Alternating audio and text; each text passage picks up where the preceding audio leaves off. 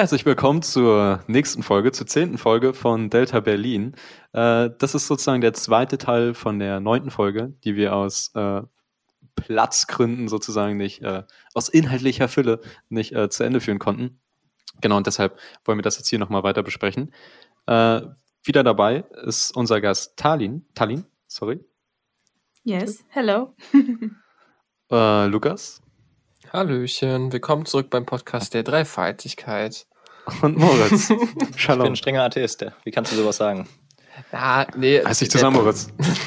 Der Podcast der drei Perspektiven und heute kommt eine vierte Perspektive mit dazu, nämlich die von Talin. Und äh, wir setzen eigentlich genau da an, wo wir bei der letzten Folge aufgehört haben. Wir sprechen ähm, über den Völkermord. Im ersten Teil, der euch auch sehr ins Herz gelegt ist, sprechen wir über die armenische Identität und dieses Land im Allgemeinen, diese Kultur, das Essen, wo Talins, Talins, Entschuldigung, das haben wir in der letzten Folge nämlich auch gelernt, das heißt nicht Talin, sondern Tallinn, ähm, über Talins Identität einfach und aber auch über parasistische Erfahrungen und alles drum und dran. Und jetzt widmen wir uns wirklich einem ernsteren Bereich der armenischen Identität, nämlich dem Völkermord. Ähm, und da kann man dazu sagen, äh, Tallinn, du hast ja von schon erwähnt, 1915 war das, äh, also im Zeitraum vom Ersten Weltkrieg, wo die Türken ähm, einen großen Teil der armenischen Bevölkerung umgebracht haben. Und ich meine, wir haben darüber schon ein paar Mal gesprochen, das betrifft ja auch deine Familie natürlich. Und da wollte ich dich einfach mal fragen, inwieweit war deine Familie davon betroffen und wie denkst du, wie fühlst du jetzt fast ähm, 100 Jahre später oder über 100 Jahre später darüber?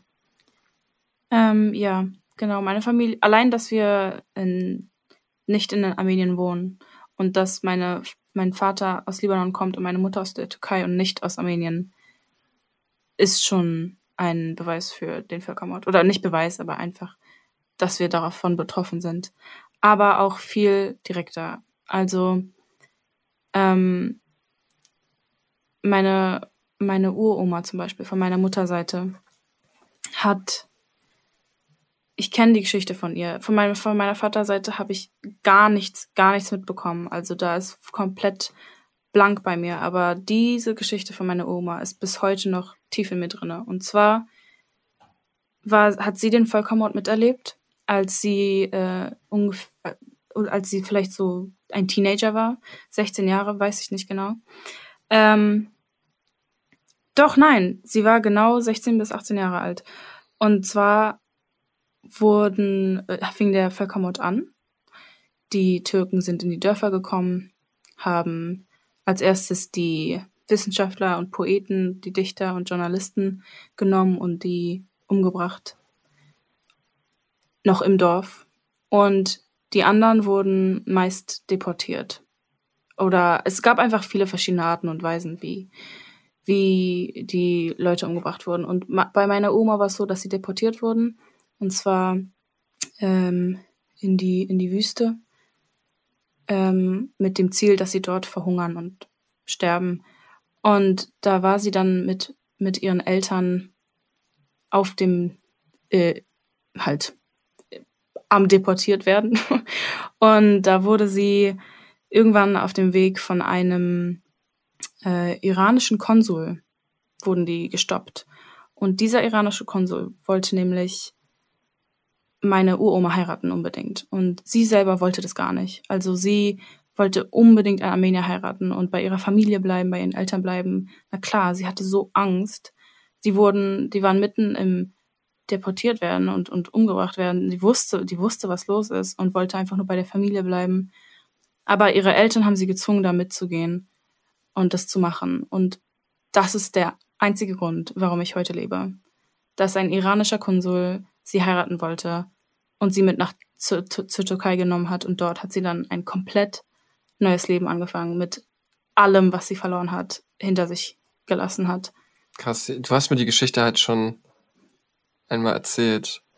Und das hat mich auch beim ersten Mal irgendwie krass mitgenommen. Ich weiß nicht, dann hört es natürlich auch immer vom Holocaust und von all diesen schlimmen Völkermorden und so. Ähm, aber es ist nochmal was ganz anderes, finde ich, wenn man halt das nochmal hört von so einer Person, die man halt auch gut kennt und so weiter. Ähm, das ist einfach so eine schreckliche Sache, die einfach so passiert. Ähm, ich weiß nicht, ich will mir gar nicht vorstellen, wie das ist, wenn man dann in dieser, in dieser Familie drin ist, die genau das erlebt hat. Also das zeichnet ja auch Generationen einfach. Absolut. Also, weiß nicht, spiegelt sich das manchmal auch noch in Gesprächen heutzutage wieder mit deiner Familie? Also diese Geschichte, die musste ja auch jemand erzählt haben.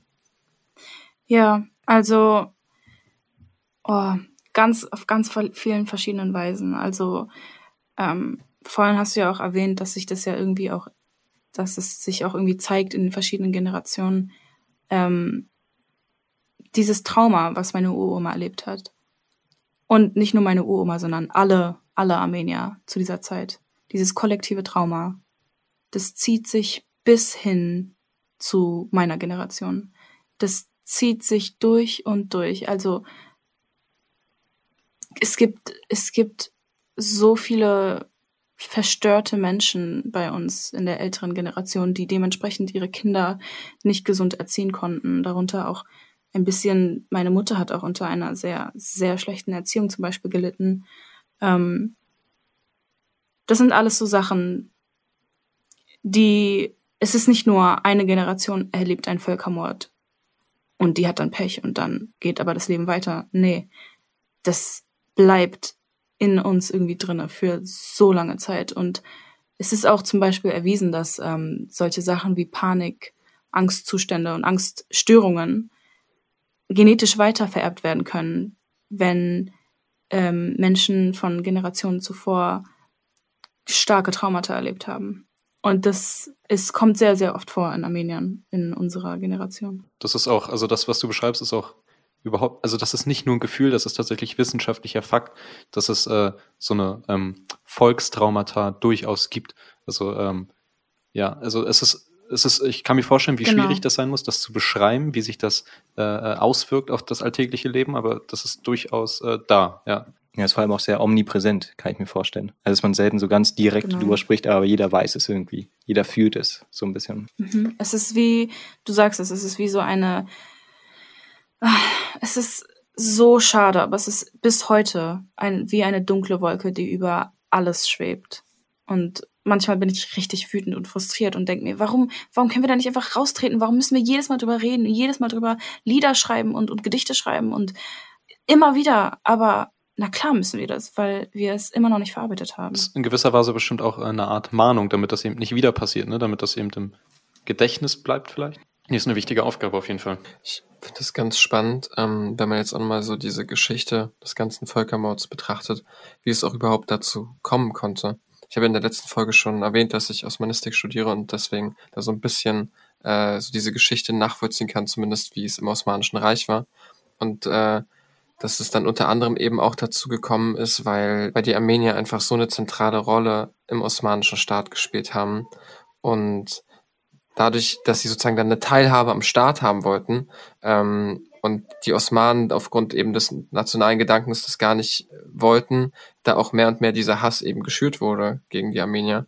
Und das finde ich irgendwie auch äh, interessant, das zu betrachten historisch, äh, wie es überhaupt dazu kommen kann. Eben nicht äh, sozusagen, ja, okay, das passiert einfach, dieser Hass ist einfach da, sondern das äh, entwickelt sich von Generationen über Jahrhunderte hinweg so eine Ausgrenzung und so ein Hass und ähm, das ist echt heftig und ähm, das belastet halt wahrscheinlich auch einfach irgendwo die Beziehungen äh, heutzutage auch noch zwischen den Ländern. Puh, also es manchmal, wenn die, äh, wenn, wenn Leute darüber reden, also Türken oder Armenier, ähm, Türken und Armenier, ist, wenn man darüber spricht, fühlt sich an, wie als wäre es erst gestern passiert. Für mich zumindest. Talin, würdest du denn sagen, dass äh, dadurch auch deine persönliche Beziehung zu Türken geschädigt ist? Ähm, schon, ja. Also ähm, natürlich denke ich jetzt nicht, wenn ein Türke vor mir steht, dass ich sofort, dass ich gar keinen Kontakt zu dem Menschen haben möchte oder so, oder dass ich direkt irgendwelche bösen Gedanken habe, weil ich ja weiß, das sind auch einfach nur Menschen, die haben nichts damit zu tun. Ähm, aber auf der anderen Seite, leider, leider einfach dadurch, dass ich mit dieser Geschichte aufgewachsen bin, dass was alles passiert ist. Wenn ich höre, dass jemand Türke ist, ist mein erster Instinkt zusammenzuzucken und ähm, ja, weil, weil ich auch, also es ist eine Mischung aus, ähm, oh, ich, ich rede gerade zum ersten Mal so stark darüber. Ich weiß gar nicht, wie ich dieses Gefühl erklären kann, aber es ist nicht nur Angst, aber auch so ein, es ist so eine Beschützung. Also ich will mich schützen in dem Moment. Ich, ich will, ach, oh, mir fehlen gerade die Worte. Ich weiß nicht, wie ich es erklären kann. Aber das ist es auf jeden Fall. Es ist ähm, mhm. schwierig. Und dann muss ich mich erstmal immer beruhigen und sagen, okay, Talen, es ist nur ein, nur ein Mensch, du weißt das. Und ich weiß das, natürlich weiß ich das. Und dann rede ich normal mit dieser Person. Aber, aber man, ich, ich kriege den Instinkt, mich zu mhm. distanzieren. Mhm. Und ich fühle mich, ich habe mein Leben lang fühle ich mich schlecht darüber, dass ich diesen Instinkt habe, weil ich, weil ich ja weiß, warum. Das hat nichts, das eine hat nichts mit dem anderen zu tun. Dieser Mensch, der vor mir steht, hat nichts damit zu tun. Aber leider existiert dieser Instinkt das, trotzdem das, in mir. Das hat wahrscheinlich dann auch nochmal was mit dieser Art Volkstrauma zu tun, ne? was du vorhin angesprochen hast, dass man das so im Hinterkopf hat. Ja, hm. das kann gut hm. sein, ja. Und wie sieht das aus, äh, nicht aus persönlicher Sicht, sondern in, in dem größeren politischen Kontext aus? Dass, äh, wie verstehen sich Armenien und die Türkei heute? Gar nicht. also, nee, absolut überhaupt nicht. Also die Türkei ist, und da kommen wir nämlich auch gleich aufs, äh, auf den Konflikt von heute. Die Türkei ist, ähm, leugnet den mhm. Völkermord bis heute. Ähm, will nichts damit zu tun haben und bringt, hat, hat viel Propaganda auch und bringt den äh, Leuten in der Schule, glaube ich, auch sogar bei, dass nämlich äh, entweder sagen die nichts darüber, da, dass jemals sowas passiert ist, oder die drehen das alles so um, dass ähm, entweder Armenier den, äh, die Feinde sind oder dass halt generell das ein Krieg war zwischen den mhm. beiden und nicht ein Völkermord. Und das, das sieht man in vielen Leuten. Also das ist nämlich auch interessant dass nämlich, wenn ich dann Türken ähm, begegne hier in Deutschland, meistens, wenn es dann zu diesem Thema kommt, entweder habe ich gemerkt, die wissen nichts darüber, was mich sowieso am Anfang immer wundert, weil für mich ist es mein, es, es geht nur darum manchmal, aber die sind dann so, wow, echt? Aber manchmal sind die auch so, ach ja, komm, das war ja jetzt nicht so. Und, mhm. und verharmlosen es dann auf einmal. Also diese, was die Türkei irgendwie repräsentiert. Also natürlich, auf jeden Fall gibt es auch Türken, die ähm, das total anerkennen und sagen, das war schrecklich, was die Türkei gemacht hat oder auch macht zum Teil. Ähm, auf jeden Fall, das will ich nicht, das will ich nicht ungenannt lassen. Aber die Türkei selbst repräsentiert einfach dieses Leugnen des Völkermords so stark, dass das sich voll aufs Volk ausbreitet. Und die Armenier sind natürlich auch immer noch so im Beschützermodus.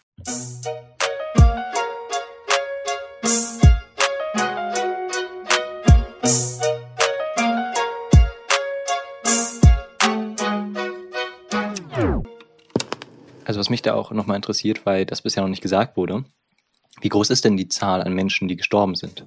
Hättest du da, weißt du da eine Schätzung? Ja, ich glaube, also im Völkermord selbst sind es, glaube ich, zwei bis zweieinhalb Millionen. Wow, okay, krass. Also wie viele Armenier gibt es denn derzeit? So dass man da vielleicht mal ein Gefühl für die Dimensionen bekommt. Oh, das weiß ich nicht. Also Armenier in Armenien könnte man jetzt googeln, weiß ich nicht genau. Aber Armenier auf der ganzen Welt viel, viel mehr. Also ich weiß, ich habe es schon mal gegoogelt und da steht, äh, da, da gibt es eine Extrazahl für Armenier in Armenien und dann welche, die in der Diaspora leben. Es gibt ungefähr drei Millionen in Armenien. Das war der heimliche Google-Move. Der heimliche Google-Move von Lukas hier. Und jetzt stellt euch vor, drei Millionen in Armenien, aber mindestens doppelt so viel, ich weiß nicht genau wie viel, in der Diaspora auf der Welt verteilt. Erschreckend. Also das ist, das sind der Dimensionen, die unvorstellbar. Ja. Was ich auch interessant finde, was jetzt vielleicht auch eine Frage ist, die in der Situation natürlich schwierig ist und wo ich jetzt auch nicht von dir erwarte, dass du die jetzt super freundlich und ausschweifend beantworten kannst. Ähm, aber ich finde gerade bei Konflikten und auch gerade bei aktuellen Konflikten immer sehr spannend, dass man eben irgendwie beide Parteien sieht und dass man eben beide Parteien irgendwie auch versteht. Und da ist natürlich in dem Kontext unfassbar schwierig. Ähm, aber ich wollte dich einmal fragen, äh, gibt es denn in deinen Augen, gibt es, also gibt es Sachen, wo du sagst, ähm, äh, da sind beide Parteien schuld? Oder ist es wirklich für dich so, dass du sagst, hm, da ist tatsächlich nur die Türkei, die dort was falsch gemacht hat? Naja, äh, also in das Bild sieht so aus, für mich jetzt, aber eigentlich, also nee, das Bild sieht so aus, die Türkei hat diesen Völkermord gemacht, durchgeführt, weil einfach die Türkei schon immer als Ziel hatte, sich zu Mhm. vergrößern und sein Land zu vergrößern und einfach so viel einzunehmen wie möglich. Und die Armenier waren so ein perfektes, ähm, so ein, Mhm. so perfekt einfach dafür, so, so ein perfektes Opfer, Opferland. Und Armenien selbst, was ich immer denke, aber das kann man denen nicht so vorwerfen, aber für mich sieht's immer aus, die sind einfach zu lieb und zu unvorbereitet. Also, wir wurden ja jahrhundertelang verfolgt irgendwie. Jahrhundertelang, schon vor dem Völkermord, wurde, wurden wir ähm, angestechelt sozusagen. Aber nie waren wir militärisch oder so, haben wir jemals gedacht, dass wir uns militärisch jetzt ausrüsten könnten, damit wir auf sowas gefasst sind. Weil das einfach nicht der Fokus unserer Kultur war. Und dementsprechend kam es dazu, dass jetzt Armenien so, so viel gelitten hat. Weil wir nie uns Hm. ausgerüstet haben, so.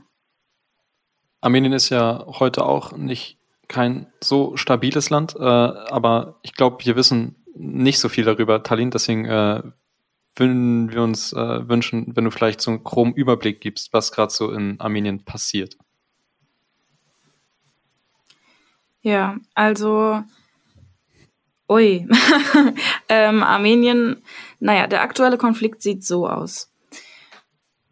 Es ist kein Konflikt, es ist ähm, mal wieder ein, eine Art Völkermord. Ich will nicht sagen eine Art, es ist ein Völkermord, ähm, der einfach nur weitergeführt wird jetzt gerade. Und zwar gibt es in, äh, im Osten Armeniens ein Gebirge, nicht Gebirge, ein, ein wirklich größeres Gebiet.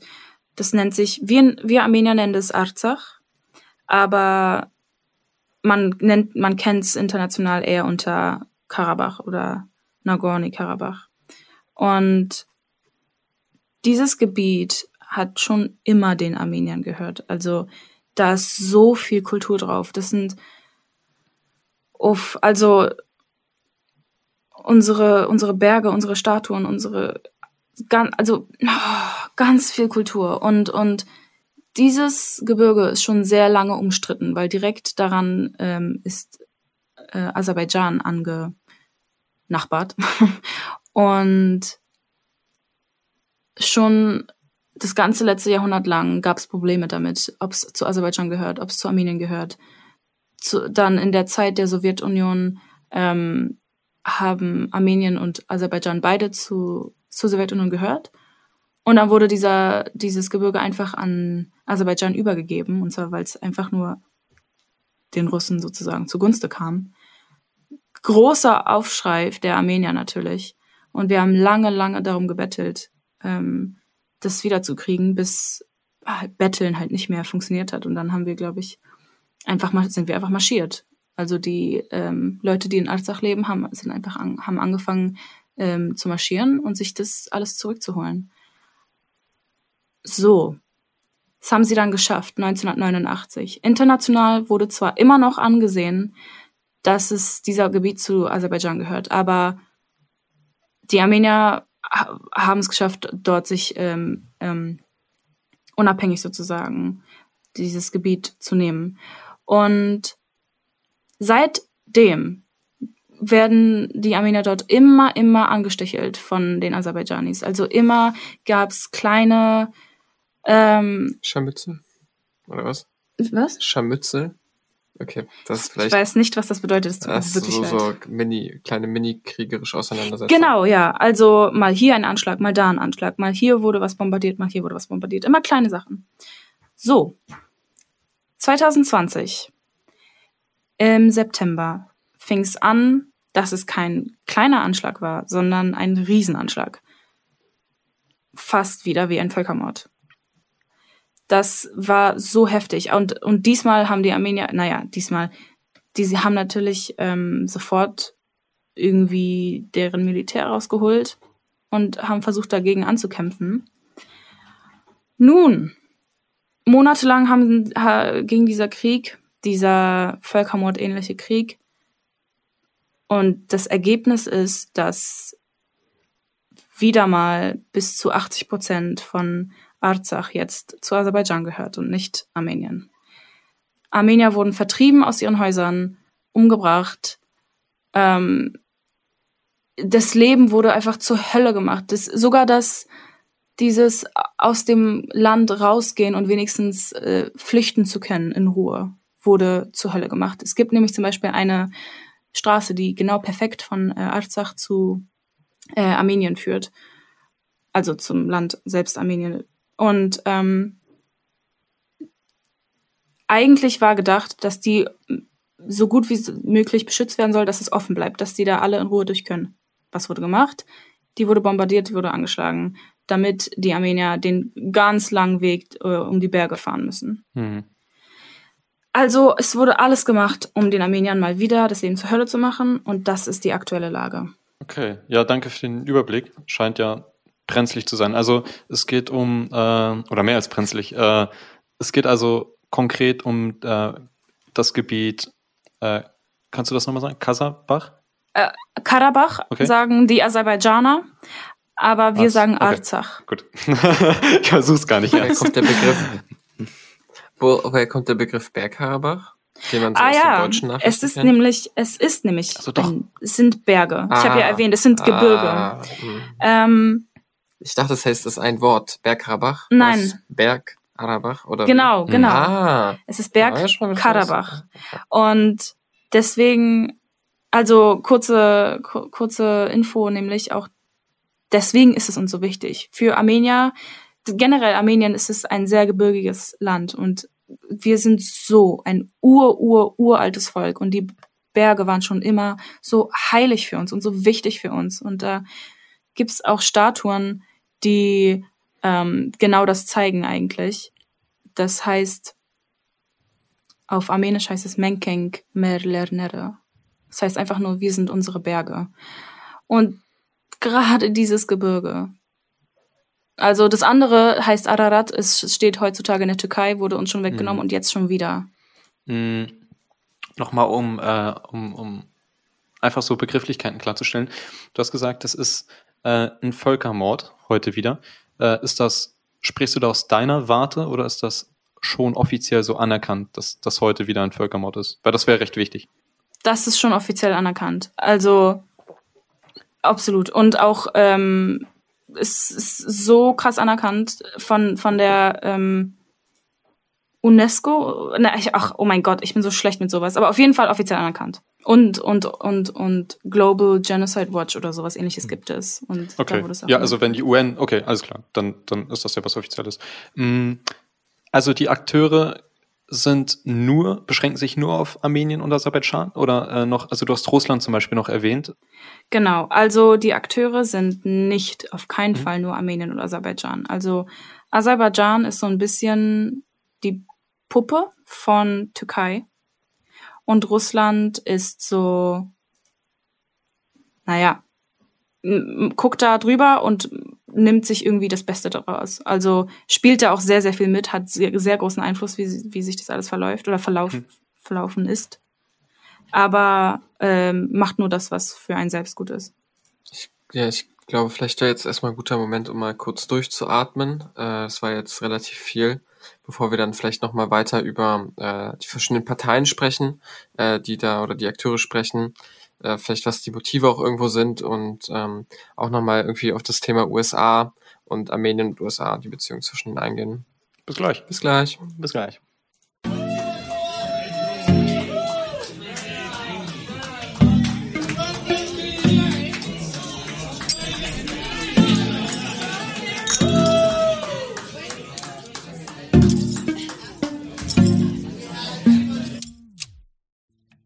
So, da sind wir dann wieder nach einer kleinen Pause. Äh, und ja, es geht weiter mit dem Armenien-Konflikt.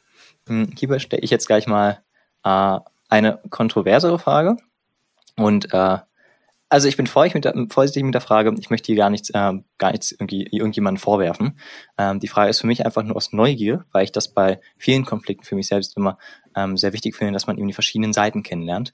Ähm, was gibt es denn so im Allgemeinen für Vorwürfe, die man beiden Parteien machen kann? Natürlich haben wir jetzt schon ein bisschen was gehört zu Aserbaidschan, hast du schon sehr viel dazu gesagt. Ähm, kannst du auch gerne noch mehr erörtern? Ähm, und danach vielleicht, was gibt es denn für, für eben ähm, für Armenien? Was Armenien vielleicht, wahrscheinlich weniger, deutlich weniger, aber vielleicht auch äh, gemacht hat, um den Konflikt zu verschärfen? Mm, um den Konflikt zu verschärfen, da würde mir jetzt nichts einfallen, mhm. was die Armenier gemacht haben.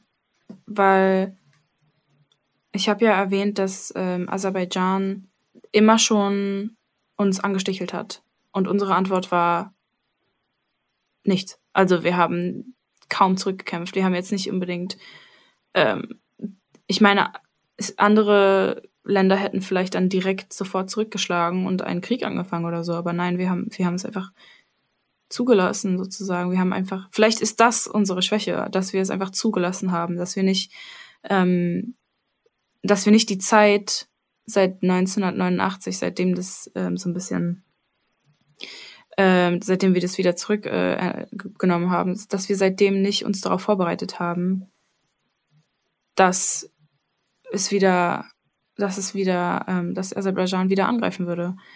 Das ist ja eigentlich vorherzusehen gewesen. Und Aserbaidschan, ja, kann man sehr, sehr viel sagen. Also die haben un unglaublich viele Kriegsverbrechen begangen. Also von Journalisten umbringen, bis zu unglaublich viele Kriegsgefangene haben, die sie dann nicht bis heute noch. Also der Krieg ist ja vor äh, ist ja im letzten Jahr noch zu Ende gegangen, aber die haben immer noch Kriegsgefangene, die sie noch nicht zurückgegeben haben und äh, ganz ganz viele andere Sachen. Propaganda, ganz viel Propaganda. Also ich meine, hier in Deutschland haben wir ja kaum was davon gehört. Wirklich gar nichts. Und das Einzige, was ich jemals davon gehört habe, und da bin ich wütend geworden, ist eine kurze Reportage darüber, wie wie ja angeblich ähm, es wieder ein, zu einem Krieg gekommen ist im Berg Karabach in der Gegend. Ähm, und zwar wurde dieser Berg Karabach genannt als von Armenien ähm, besetzt. Wie heißt das Wort? Von besetzt. Ja, genau, genau. Ich hab, ich wurde nicht wütend, nein, ich habe geweint, als ich das gehört habe. Mhm. Das heißt, in Deutschland hier wird es so krass umgedreht. Und das kommt halt einfach so stark von Aserbaidschan. Die haben viel Propaganda gemacht, die haben viel bestechelt, dass ähm, auch, ich habe auch gehört in Polen zum Beispiel, als da äh, äh, in ein, ein äh, Zeitungsartikel darüber schreiben wollte, haben sie, haben sie viel Geld gegeben, Aserbaidschan, um ähm, dass sie darüber, darüber lesen also was sie da veröffentlichen wollen. Und die dürfen auf keinen Fall, also die, die durften nur das veröffentlichen, was sie dann so zu, also zugegeben haben, äh, zugelassen haben. Ich würde da gern kritisch reinhaken. Bitte. Ähm, und zwar würde ich ein bisschen auf deine Rhetorik eingehen. Ähm, weil ich das ganz spannend finde. Vorhin, als wir über das Jahr, kannst du es nochmal sagen? 84? Nee? 89. 89. Hast du gesagt, da waren wir marschieren. Ma, ja. Äh, mhm. Da wollen wir marschieren. Und der zweite Punkt, gerade eben, hast du davon gesprochen, damals, äh, 1989 war das, mhm. haben wir es zurück, äh, ähm, als wir dann zurück da waren, glaube ich, oder irgendwie hast du dich dann um das Wort erobert gedrückt. Ich will dir das Wort nicht in den Mund legen, aber äh, für mich persönlich schien es so, als wenn du es sagen wolltest. Und äh, da würde ich einfach nur nachfragen, ganz unkritisch dann doch wiederum, ähm, wie siehst du das denn selbst? 89, was da passiert ist. Wem, wem gehört dieses Land? Habt ihr damals gekämpft? Also was meinst du mit dem Wort marschieren? Okay, äh, sehr okay. berechtigte Frage, sehr gute Frage. Und zwar, was ich sage mit erob also erobern, hätte ich nie gesagt. Das wollte ich auch nicht sagen. Ich habe mich nicht da drum herum gedruckst. Denn die Armenier haben immer da gewohnt. Immer. Auch in der Zeit, wo dieses Gebiet zu äh, Aserbaidschan gehört hat. Sogar dann.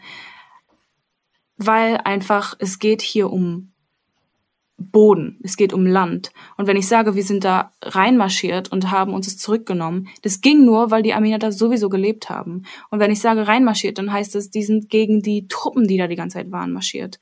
Die sind, ähm, die wurden ja die ganze Zeit überwacht und unter Druck gesetzt, obwohl sie dort gelebt haben. Es war deren Heimat. Aber trotzdem wurden sie die ganze Zeit überwacht und unter Druck gesetzt, weil es ja offiziell jetzt zu Aserbaidschan gehört hatte. Kann man dann nicht sagen, zurückerobert? Klar, wieso nicht? Also ich finde es gar nicht, gar nicht verwerflich, das zu sagen. Haben die das mit Waffen gemacht damals, 89? Ich weiß es nicht genau. Kann sein. Aber ich Glaub- glaube nicht. Glaubst du, Vielleicht schon. Glaubst du, in Armenien gibt es auch eine Propaganda, so wie in Aserbaidschan? Ähm, darüber habe ich öfter nachgedacht. Ob, also, es hat mich auch schon mal jemand gefragt, aber bist du dir sicher? Bist du nicht, denkst du nicht vielleicht, dass alles, was du denkst, auch nur Propaganda ist? Aber nein. Vor allem nicht heutzutage, weil offiziell anerkannt ist, dass es ein Völkermord ist, weil nämlich Beweise gibt, wie viele, wie viele, unglaublich viele Kriegsverbrechen Aserbaidschan begangen hat. Und die ganze Geschichte, die da reinspielt. Und Armenien selbst ist halt einfach nur, na klar haben Armenier auch ähm, Sachen gemacht, ne, weil, beim ähm, Verteidigen, die man als verwerflich sehen kann. Aber was soll man machen? Also was hätten wir sonst machen sollen? Weißt du? Und das ist meine Antwort. Ist nicht, also du hast gerade gesagt, du glaubst nicht, dass es Propaganda ist. Aber ist nicht zu glauben, es wäre keine Propaganda und gar nicht erst sich zu trauen, so weit zu denken, nicht schon die stärkste Propaganda, die man sich vorstellen kann, dass man sich nicht mehr traut, die eigenen Fakten anzurühren? Was meinst du genau? Bitte, klär's nochmal. Gerade eben, als ich meinte, ob du glaubst, das wäre Pro- Propaganda, hast du dich sehr stark dagegen gewehrt. Aber vielleicht, ich wollte nur anmerken, vielleicht ist es ganz interessant, sich auf diesen Vorwurf mal einzulassen, ähm, um vielleicht wirklich durchzudringen zu den Fakten. Wir haben letztens über Wissen gesprochen und haben gemerkt, Wissen ist kein, ist ein schwieriges Wort, aber ähm, ja, vielleicht muss man sich dem einmal sich darauf einlassen, um zu merken, okay, äh, einmal alles, einmal alles in Frage stellen, äh, um dann das übrig zu lassen, was da bleibt. Aber wenn man es gar nicht erst tut, ist vielleicht schwierig. Andererseits meintest du, du hast dich mit dem Gedanken schon öfter auseinandergesetzt. Genau. Und da ist es nämlich. Der Grund, warum ich mir doch sicher bin, dass es nicht Propaganda ist von Armenien, dass nicht Armenien doch irgendwie auch böse sind und irgendwas machen, ist Propaganda ist viel Gerede. Um zu zeigen, ob, um zu zeigen, ob es Propaganda ist oder nicht, braucht man Beweise. Und wir haben die Beweise. Wir haben die Beweise, dass mit den Kriegsverbrechen und es gibt Videos, die gemacht wurden. Ich habe einmal ein Video gesehen, nicht nur einmal, ich habe schon sehr, sehr viele Videos gesehen, weil auf Instagram, im Internet, wenn ein Volk verzweifelt ist, dann machen, was machen wir? Wir, wir, wir greifen zum Internet und wir zeigen Sachen. Es gibt ein Video, oh, ich habe gesagt wir, aber tatsächlich sind äh, viele Videos auch von den aserbaidschanischen Soldaten selbst auch dass die, weil die nämlich so stolz drauf sind, was die da manchmal machen. Manchmal. Meistens. Es gab, es gab ein Video und das ist wirklich, wirklich brutal. Ich habe nur drei Sekunden davon gesehen und habe geweint. Ähm, wie ein älterer Mann, der nicht sein Haus in Arzach verlassen wollte, ähm, dann von aserbaidschanisch, aserbaidschanischen Soldaten ähm, gefunden wurde in seinem Haus und er war so hartnäckig, er wollte es nicht verlassen. Die haben ihm seine Ohren abgeschnitten und haben auf ihn auf, auf reingetreten und mit einem Hammer auf seinen Kopf geschlagen. Das ist für mich der Beweis, dass Armenien nicht mit Propaganda sich darauf versucht, irgendwie rauszureden. Die Propaganda kommt nur von Aserbaidschan. Und wir leiden. Und es gibt Beweise dafür. Was müsste denn konkret getan werden, um diesen Konflikt zu beenden? Puh, ey.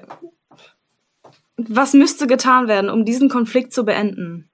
ist wahrscheinlich genauso kompliziert wie Israel und Palästina einfach. Naja, mal aber jetzt aus Frieden Tallin's Sicht. Das, Also, Mhm. Was Ja, müsste gemacht? Ich, was ich mir vorstelle, ist, dass es einfach aufhört. Also, was kann ich sagen, außer ich möchte einfach, dass Aserbaidschan und die Türkei stoppen, aufhören, abrupt und merken, dass sie gerade Menschenleben zerstören, dass sie Kultur zerstören und dass sie Generation und kollektives Trauma schon wieder, schon wieder auslösen.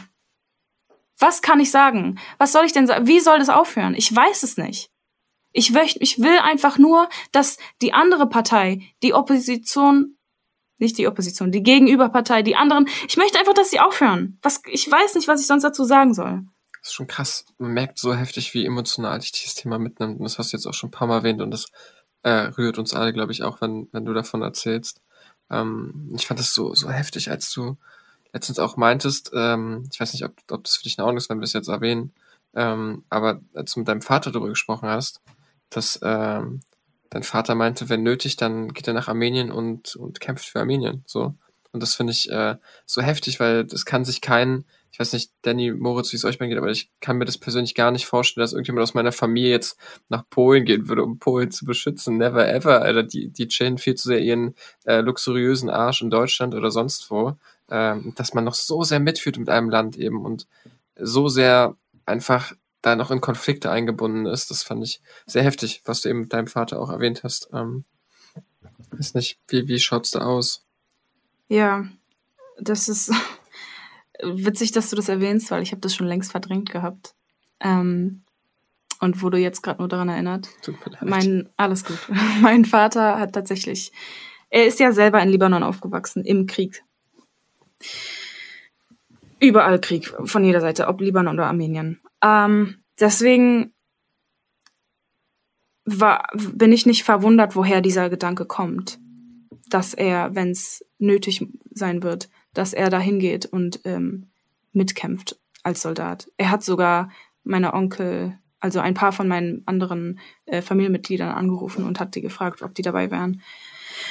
Oder beziehungsweise hat darüber nachgedacht, ich weiß nicht genau. Ich war nur sehr geschockt, als er das gesagt hat. Ähm, und wusste nicht, wie ich damit umgehen soll.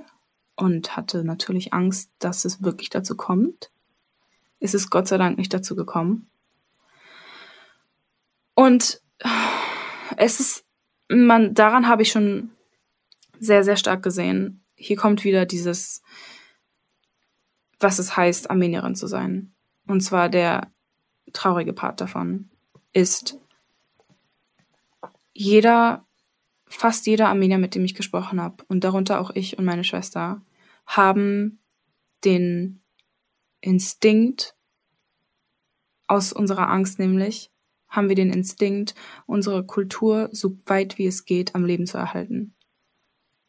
Wir haben, ich, ich persönlich zumindest, habe keine Kontrolle über dieses Bedürfnis. Ähm, beispielsweise hab, möchte ich persönlich für mich in meinem Leben eigentlich keine Kinder haben. Aber ich fühle mich fast schuldig, dass ich diesen Lebensweg gehen möchte, weil ich ganz genau weiß, wenn ich keine Kinder kriege, dann gebe ich sozusagen in Anführungszeichen meine Kultur, mein Blut nicht weiter. Selbst wenn's, weißt du, selbst wenn's, es muss ja kein angeborenes Kind sein, sondern ein, selbst wenn es adoptiert ist, einfach diese Kultur weiterzugeben, einfach, dass wir am Leben bleiben, werde ich nicht, ich werde kein Teil davon sein und ich fühle mich so, so schlecht dafür. Und das ist eine Seite und die andere Seite davon ist halt, dass mein Vater alles in den sein ganzes Leben hier in Deutschland, seine Familie zurücklassen würde, riskieren würde, dass er stirbt, um für Armenien zu kämpfen. Und er ist kein Mensch, der sehr. Ähm, wir sind stolz auf unsere Kultur, aber wir sind nicht patriotisch. Wir sind nicht so verliebt in unsere Regierung oder was auch immer. Nein, wir wollen, es geht uns nur, nur um die Menschen und nur um die Kultur. Ich habe ja vorhin mal die Frage gestellt, ich glaube, es war sogar letzte Folge, ich bin mir gar nicht mehr so sicher, äh, wie du gegenüber Türken reagierst. Ähm, wie ist das denn bei Aserbaidschanern? Weil das war ja, ist ja ein deutlich aktuellerer, aktuellerer Konflikt und äh, ist deutlich, also mehr emotional aufgeladen. Äh, hast du da die gleichen Gefühle oder? Ja, schon. Also es ist hier halt auch so, ich rede jetzt die ganze Zeit von Aserbaidschan, aber Aserbaidschan, wie ich vorhin erwähnt habe, ist nur die Puppe von der Türkei.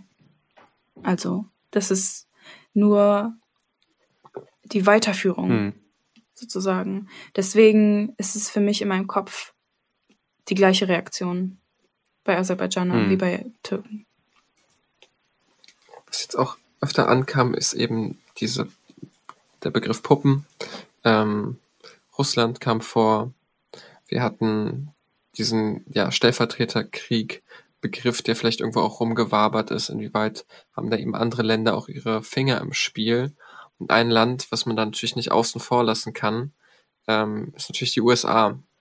Und die USA ist vielleicht ein, auch in- interessant aus dem Aspekt heraus, wie die USA Kultur schafft. Ja, also dass die USA ähm, jetzt nicht natürlich allen möglichen Nationalitäten eine, einen Ort bietet und allen möglichen Menschen, aber irgendwo steht die USA eben auch dafür, äh, den Menschen eine neue Identität zu verpassen. Ja, wir sind Amerikaner, du kommst hierher und äh, lässt so ein bisschen das, was vorher war, hinter dir.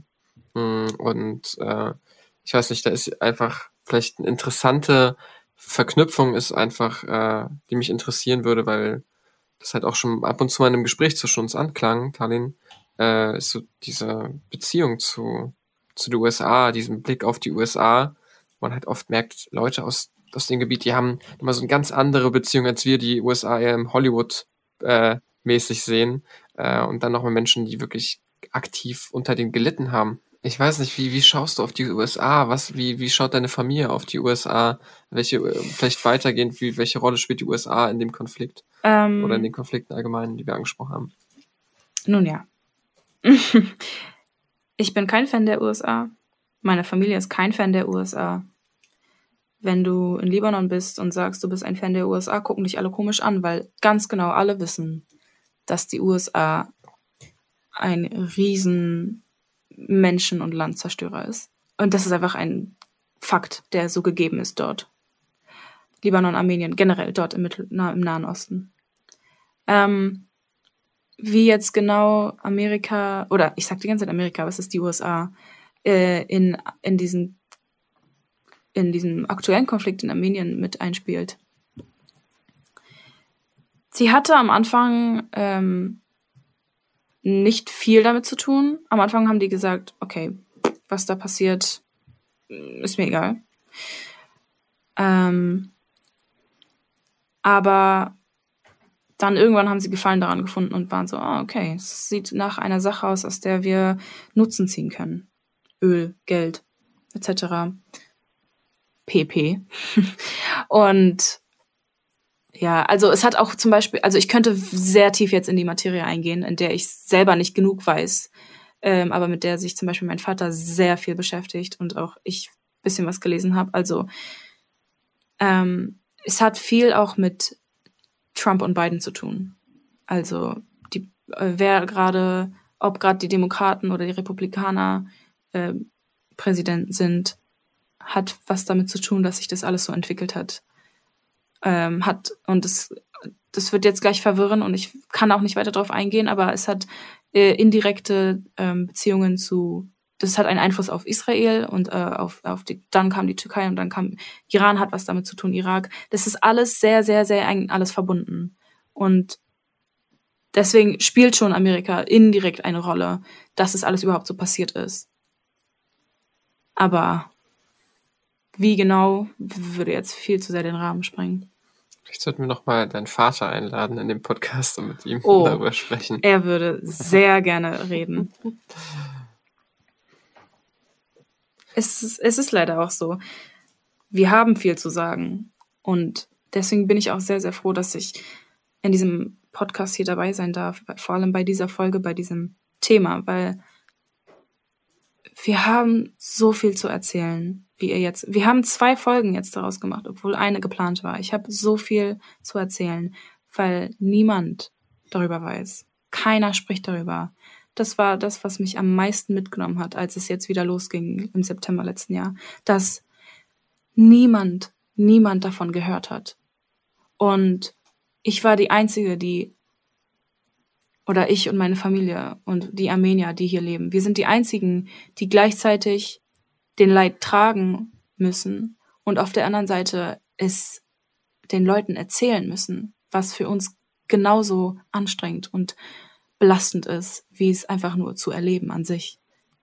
Ja, das sind doch gute abschließende Worte. Ähm, also ich denke, wir können alle sagen, wir hätten dich gerne wieder als Gast. Äh, wenn du Neues zu erzählen hast, dann sehr gerne wieder.